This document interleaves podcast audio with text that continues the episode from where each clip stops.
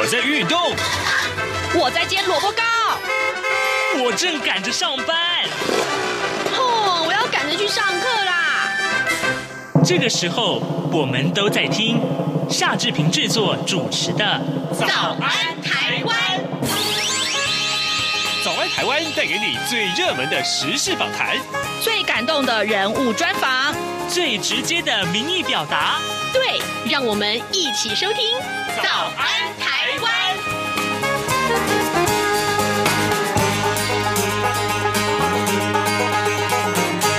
早安，台湾！我是夏志平。今天是二零二二年的五月十二号，星期四，礼拜四。我们进行的是刘碧荣时间这个单元。待会儿呢，志平要为您连线访问东吴大学政治系刘碧荣教授。我们请刘老师为我们解说最重要的新闻外电。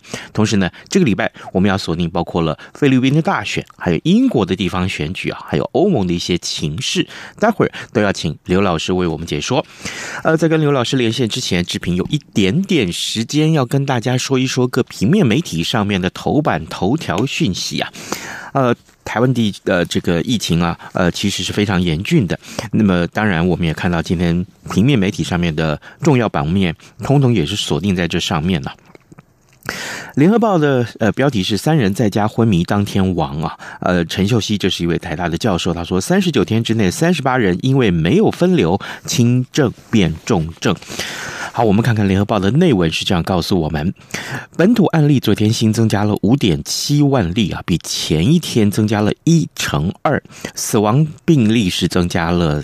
八名啊，那其中三个人呢，呃，是在家啊发病，而且因为昏迷、意识不清、呼吸困难去送医，呃，急救无效之后，他是在呃死亡之后才确诊为阳性的。台大公卫流病与这个御医所的教授陈秀熙他就推估啊，呃，四月一号到五月九号这三十九天之内，就有三十八个人因为没有适当的分流，导致错失五天的黄金用药治疗，那么呃，直接是从这个轻症变成了重症啊，因此呼吁呢，呃，精准快筛及早发现个案，还有精准住院以及 ICU 的照护啊，避免重症死亡再升高。中央流行疫情指挥中心的指挥官啊呃呃陈时中他说，过去啊有效再生数啊呃也就是 RT 值为二的这个推估啊啊昨天本土确诊是七点五万人啊上限是十点二万人，但昨天呢呃的这个呃新增数啊维持在五字头，所以啊我们来看台北市长柯文哲他就以这个台北市的采检状况去分析说，现在确诊数已经黑掉了，意思就是说其实啊。每天的确诊数啊，呃，其实还有之外啊，这个数据之外，还有一些确诊数字。那么，当然陈时中也说，呃，这个疫情曲线时间时平啊，没有办法完全掌握。目前呢，台湾正面临重大的转型期，而接下来的这个重点，今天所有的平面媒体也都非常的呃重视啊，通通把它放在头版头的这个呃内文里面。指挥中心宣布说啊，呃，快筛阳啊，要视同确诊的这个政策从今天就要上路了啊，适用的对象啊啊，仅限于居家隔离，还有自主防疫。以及居家检疫期间快筛阳性的三大类民众啊，特别注意，这是很重要的一点。呃，快筛阳啊，呃之后呢，应该在这个试剂的这个卡夹上面写上姓名，还有检测日期。使用远距的 App 或者是其他的视讯系统的时候呢，跟健保卡一同拍照上传，来提供医师啊视讯评估。这一点非常的重要哦。呃，同样的这样的内容，其实是也就放在《自由时报》的头版，还有《中国时报》的这个头版头条上面。当然，我们另外来看看《自由时报》头版头啊，上面写的是图利阳明山国际大旅社，台北市政府公灯处的处长陈荣兴，他涉贪起诉了。这是今天《自由时报》头版条头版头啊，为您所。的呃，关注的话题。现在时间早晨七点零四分五十秒了，我们要进一段广告。广告过后，马上就跟刘老师连线喽。儿子啊，等一下陪我去一趟邮局。妈，你去邮局要干嘛？去领钱转账。哦，不用这么麻烦啦，转账不需要临柜哦。嗯，这怎么可能？不去怎么提钱啊？行动邮局 App 通通都能搞定啊！新一代行动邮局 App 支援扫码收付、无卡提款、转账、线上缴费，少了携带现金的危险，也没有付错钱、找错钱的问题哦。哇，这听起来还不错哎。是啊，有了它，线上转账缴费省时又方便，你就不用再去领钱缴费那么麻烦了。哦，对了。如果你要去邮局，据点预约功能还能够帮你排队先抽号码牌哦。哎呀，真的很方便哎！那我们现在就去邮局办理申请。哎呦，不用啦，用金融卡搭配读卡机就能够在家申请喽。现在我们就上邮局的官网查查吧。以上广告由中华邮政提供。早安，台湾。正吃着什么样的早餐？吐司加火腿蛋，咬一口，然后收听中央广播电台。早安，台湾，刘碧荣时间。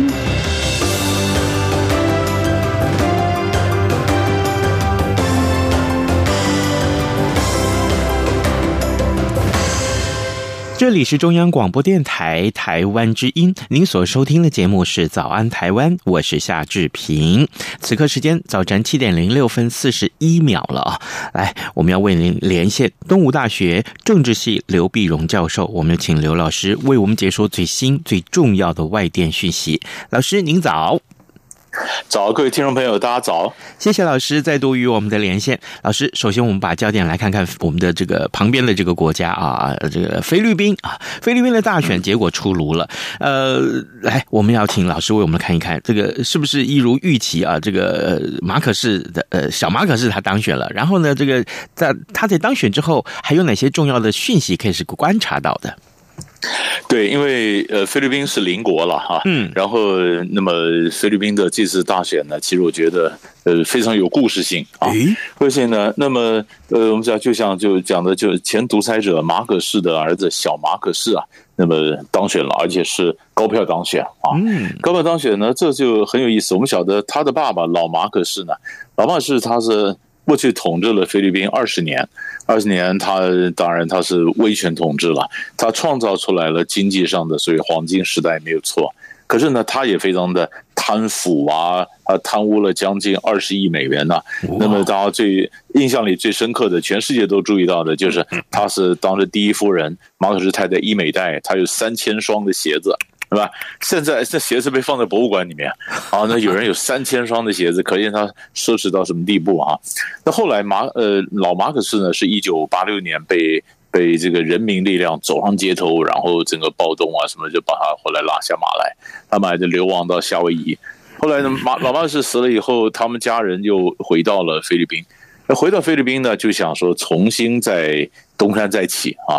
东山再起，所以呢，呃，伊美黛也想在再选总统，后来在没选，没选上来，但是他当了四届的国会议员，四届国会议员，然后他的女儿艾米呢，还有他的儿子呢，就小马可仕呢，也在在当地当就是他们的家乡呢，当了省长啊，议员了，这样一路起来，现在两个都是国会议员。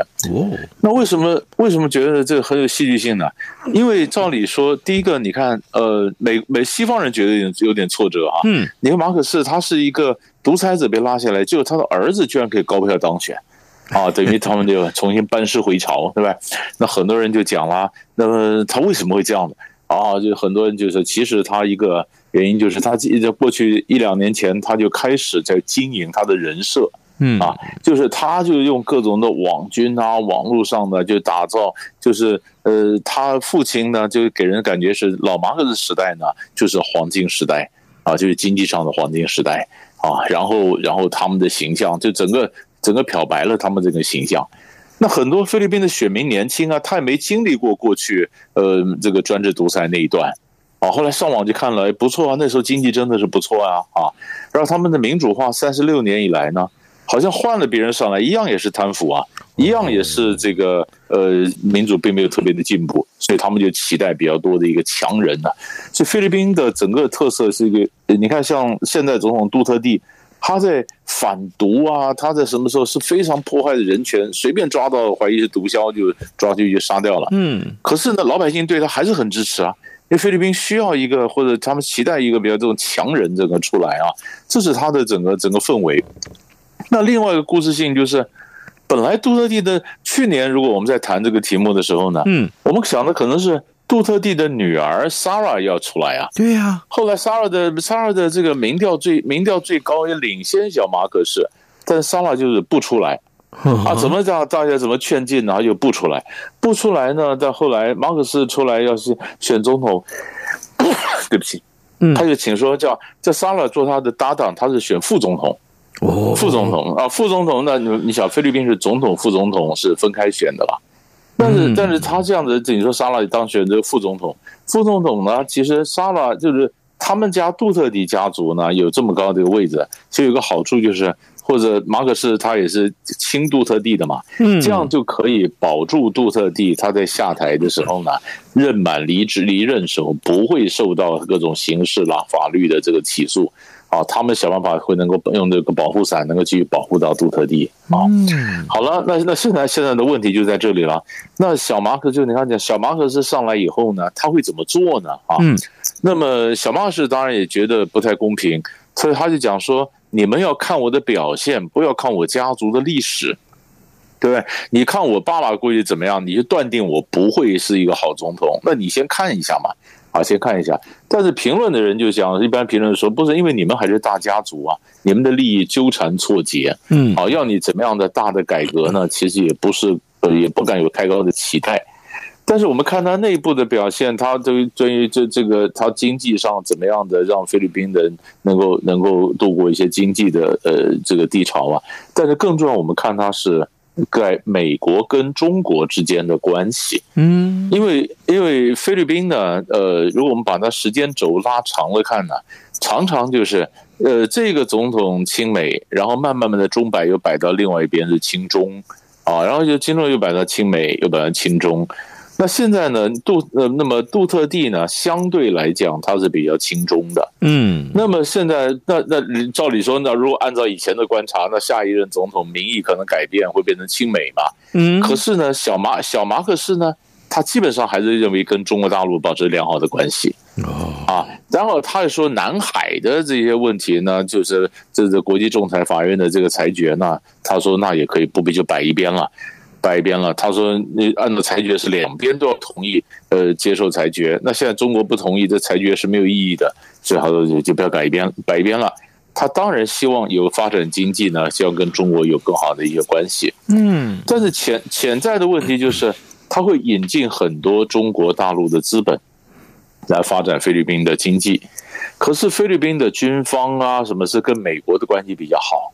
菲律宾的民意呢，也觉得说，是不是美国是比较值得信任的？小马可是当年他们家流亡在夏威夷的时候，其实跟美国的关系也不错，跟美国的政要关系也不错，所以他很可能做到，就他可能是亲亲亲中，但他不会反美。他是怎么样的在中和美之间维持一个平衡？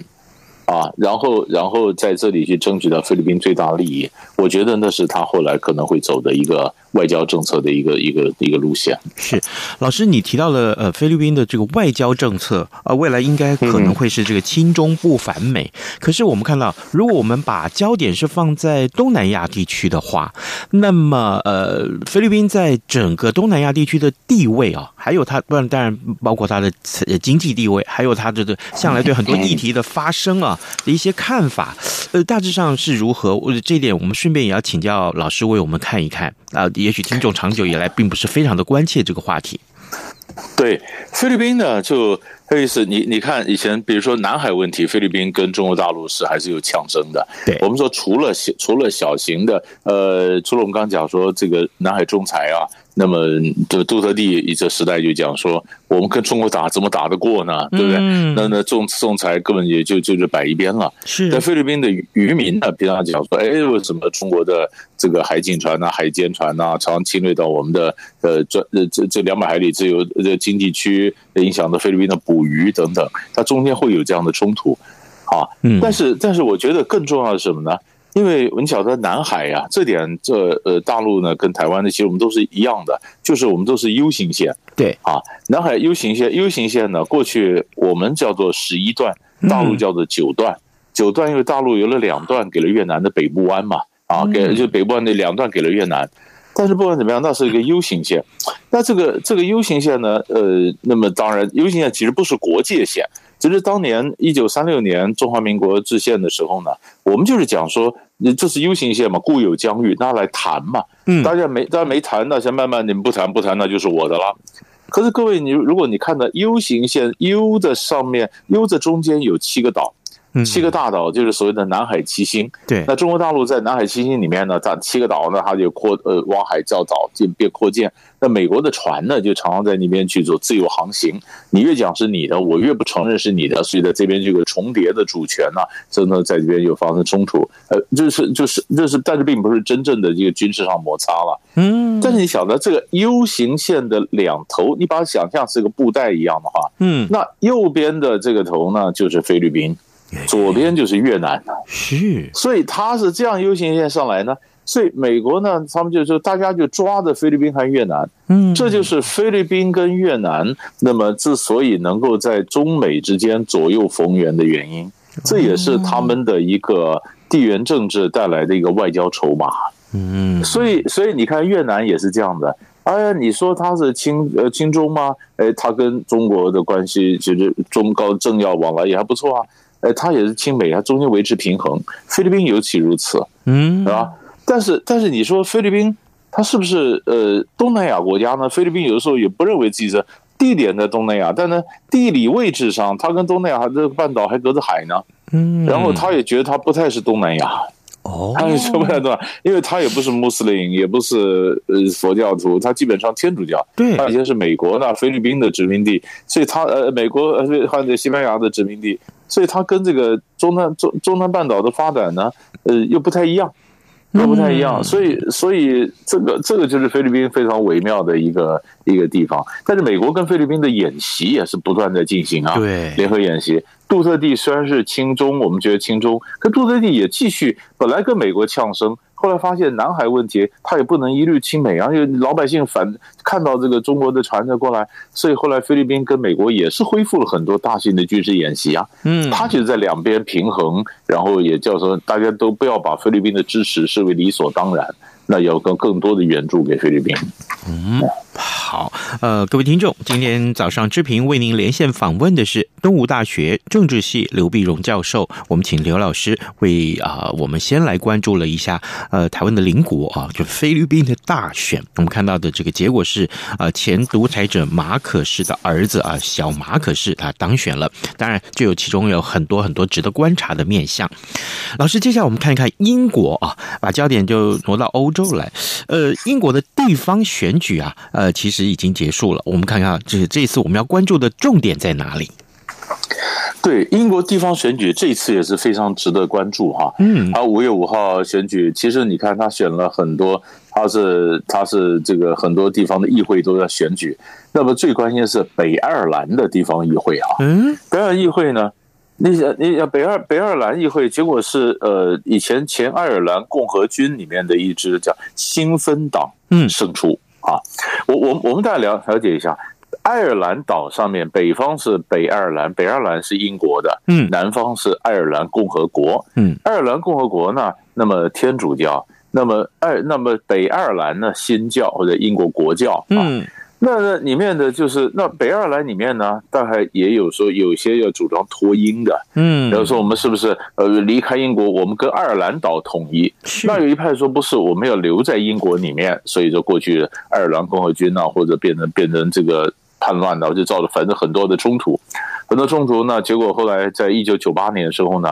那么，伦敦方面就觉得这样子，我们为了解决冲突，这样我你爱尔兰还是留在里面，留在英国里面，但是我权力下放，嗯。啊，权力下放放到爱尔兰北爱尔兰议会，北爱尔兰议会，那么你们有太多有权利，那么你们有统的，有脱英的，有留在英国的，那两个就是分享权力，嗯，然后在时机成熟的时候呢，那就是北爱尔兰跟爱尔兰，呃，是不是大家各自投票？如果大家要统一的话，那你就合并，那是以后了哈。是，好了，那现那那北爱尔兰呢？那过去呢都是主张留在英国里面的这个民主联合党的，他是当权，就他当第第一部长。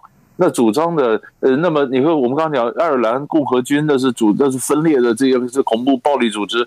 但他因为在九八年的以后呢，他里面的一个主政治部门就分出来独立，变成进入体制内变成政党，就叫新芬党。嗯，那新芬党呢，所以可能他以前就是第二部长。可这次选举以后呢，新闻这次选举新闻党用了蛮好的一个一个一个战术。嗯，他不提留英或者脱英。他不提这个要不要跟菲律宾统统统一，他谈的是民主呃经济问题、民生问题。他说，而且爱尔兰的北爱尔兰那些年轻人想，每一次选举大家都想着，哎呀，要不要跟爱尔兰合并啊？哎，要不要留在英国？呃，这个东西都短期内不能解决的嘛。啊，要不然就是天新教徒、天主教徒的冲突，永远是老梗在吵。那这一次呢，他们换了一个讲法，就是说，呃，我们谈的经济啊、民生啊。哎，老百姓觉得是啊，那这个是呃，这是他们是真正关切的。你有打到我的痛处啊，你需要，哎哎呃，所以这支持度就整个就拉起来了，拉起来，拉起来，那北二那就新芬党呢，哎，就获胜了，获胜了，他就可以变选出推出他的第一个首席，就是首席部长了。嗯，那首席部长，那那是不是那原来主张留英的这个联合党呢？他就要必须他要提出一个。呃，副首席部长，那这样子才能够组成联合政府，才能够运作啊。是，可是问题是，联合党他不提，起码他表示说，我为什么要配合你？我为什么要你组成政府？然 后没没主任没主任政府就要重选呐啊，啊！然后他就他就提出个条件，他说要重新政府可以啊。那过去英国脱欧的时候。你晓得，南部的爱尔兰共和国是留在欧盟里面的，对；北部的北爱尔兰是离开欧盟的，嗯。那它的货物经过的时候，中间是不是有疆界啊？要不要抽税啊？是。那疆界抽税一弄以后，那不是北爱尔兰跟南部的爱尔兰共和国又分隔了吗？嗯。过去他们在欧盟里面，他们这边是没有边界的，人走来走去也没有税的。啊，是后来这就吵了很多。后来呢，结果呃，这个江森呢就跟欧盟和爱尔兰共和国就谈判谈判谈判，就有一个本身爱尔兰议定书，说疆界是怎么怎么摆，让他们其实上是没有疆界或什么呃这样子，然后爱尔兰共和国才在欧盟里面才投下同意票，让英国可以脱欧啊，对吧？因为他也不想说脱欧以后爱尔兰把又一分为二，可是主张这个联联合党是说江森让太多了。他说：“这爱尔兰议定书要重谈，嗯，如果爱尔兰议定书如果不重谈的话，我就不加入联合政府。那，那这个这个这是第一个问题了，是，这就这就这就麻这就麻烦了。然后第二个，就算他加入了，那很多人担心，那爱尔兰北爱尔兰是不是要脱英啊？嗯，也没那么容易，没那么容易，因为你真的脱英的话要公投。”那什么时候要北爱尔兰跟爱尔兰共和国一起公投？那什么时候北爱尔兰可以公投呢？是伦敦当局来决定。哦，啊，那我教授说我您不成功，所以所以还要运还要运作这个，要制造这个气氛，要等待消耗时机，也没有那么快。但是它是开启一扇门，让你知道说，哎，有有改变，英国的民意。这个北爱尔兰的这个民意，这个政治的氛围有改变，老师，所以这是值得我们注意的。是老师，我可不可以这么说？当年我们在谈这个英国脱欧这件事情的时候，后来真的成功了，大家都跌破了眼镜。或许是大家会说啊，怎么会这样啊？这是改变历史的重大事件。但未来，如果我们看到啊，这个呃，这个主张脱英这件事情，万一真的也成真，大家也不要太意外。我可以这么看待，因为因为事实上。还有人想脱英啊，苏格兰也想脱啊，对呀、啊，所以所以所以所以所以英国所以英国叫做联合王国嘛，对，联合王国，我我只是不晓得他们的他们的恩怨会记得这么 这么深哈，嗯，你看苏格兰苏格兰在联合王国，苏格兰是三百年前的事情呢，是。三百年前的事情，就清朝时候的事情的，那那你你想想，这个也要脱，那也要脱，那如果都成的话，就分崩离析了。英国可以脱欧，那苏格兰为什么能脱英？北爱尔兰为什么能脱英？那联合王国那为什么还要变联合王国？你就恢复叫英格兰就好了嘛？啊，所以所以内部当然当然就不会那么快了。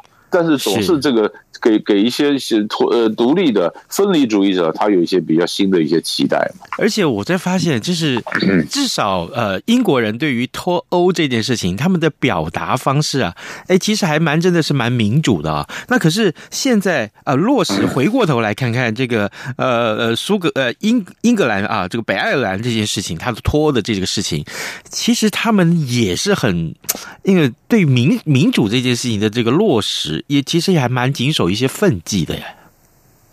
对呀、啊，对，因为因为慢慢，因为他们也遵守协议，因为到底呢，内战打，就是你真的叛乱呐、啊，真的叫恐怖组织打太久了。其实以前这爱尔兰共和军，如果大家注意，是吧？以前有很多电影在讲这个嘛，有，就是而且爱尔兰共和军的出来啊，谈要不跟英国去谈判呐、啊，怎么样？对，都是恐怖组织嘛，嗯啊，那或者那现在这九八年的时候，当时布莱尔担任首相时候啊，就是耶稣受难日的协议哈、啊，就就一九九八年的时候啊，权力下放，呃，那是一个这是政治上。那个里程碑啊，哈，那权力下放，然后你几乎可以自治，就是表面上就是框架着你留在北爱尔兰，你留在英国里面，但是很多很多跨跨界的事情，比如说爱尔兰岛上面的交通啊、环保啊，很多问题，那根本是北爱尔兰议会跟爱尔兰共和国他们可以商量着办的，他们也就，所以你说这个是一个一个桶中有毒，毒中有桶的这样的。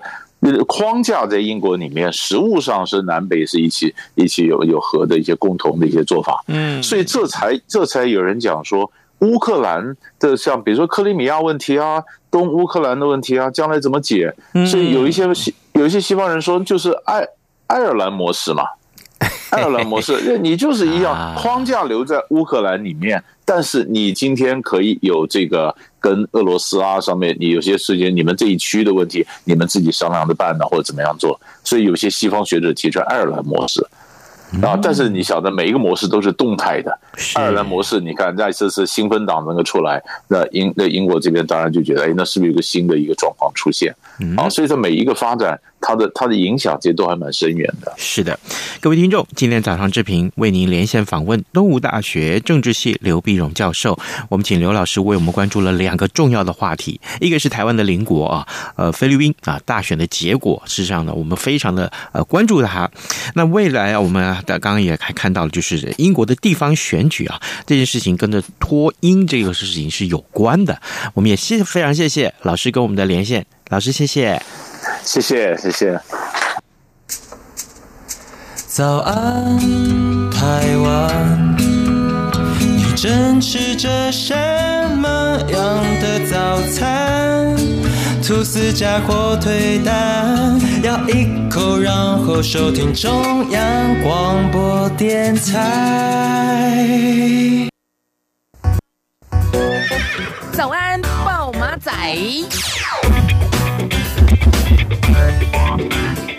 好，这个呃，各位呃，我们的早安台湾的听众啊，呃，现在时间已经是早晨的七点二十七分五十四秒了。刚刚刘老师在跟我们讲很多有关这个电影啊，里面有拍到这个北爱的这个呃，不管是内战的时候的一些情况，呃，让我想起了我曾经在啊、好多年前了、应该是一九九二年左右了吧，我看过一部电影叫做《The Crying Game》啊，然后中文是翻成《乱世浮生》。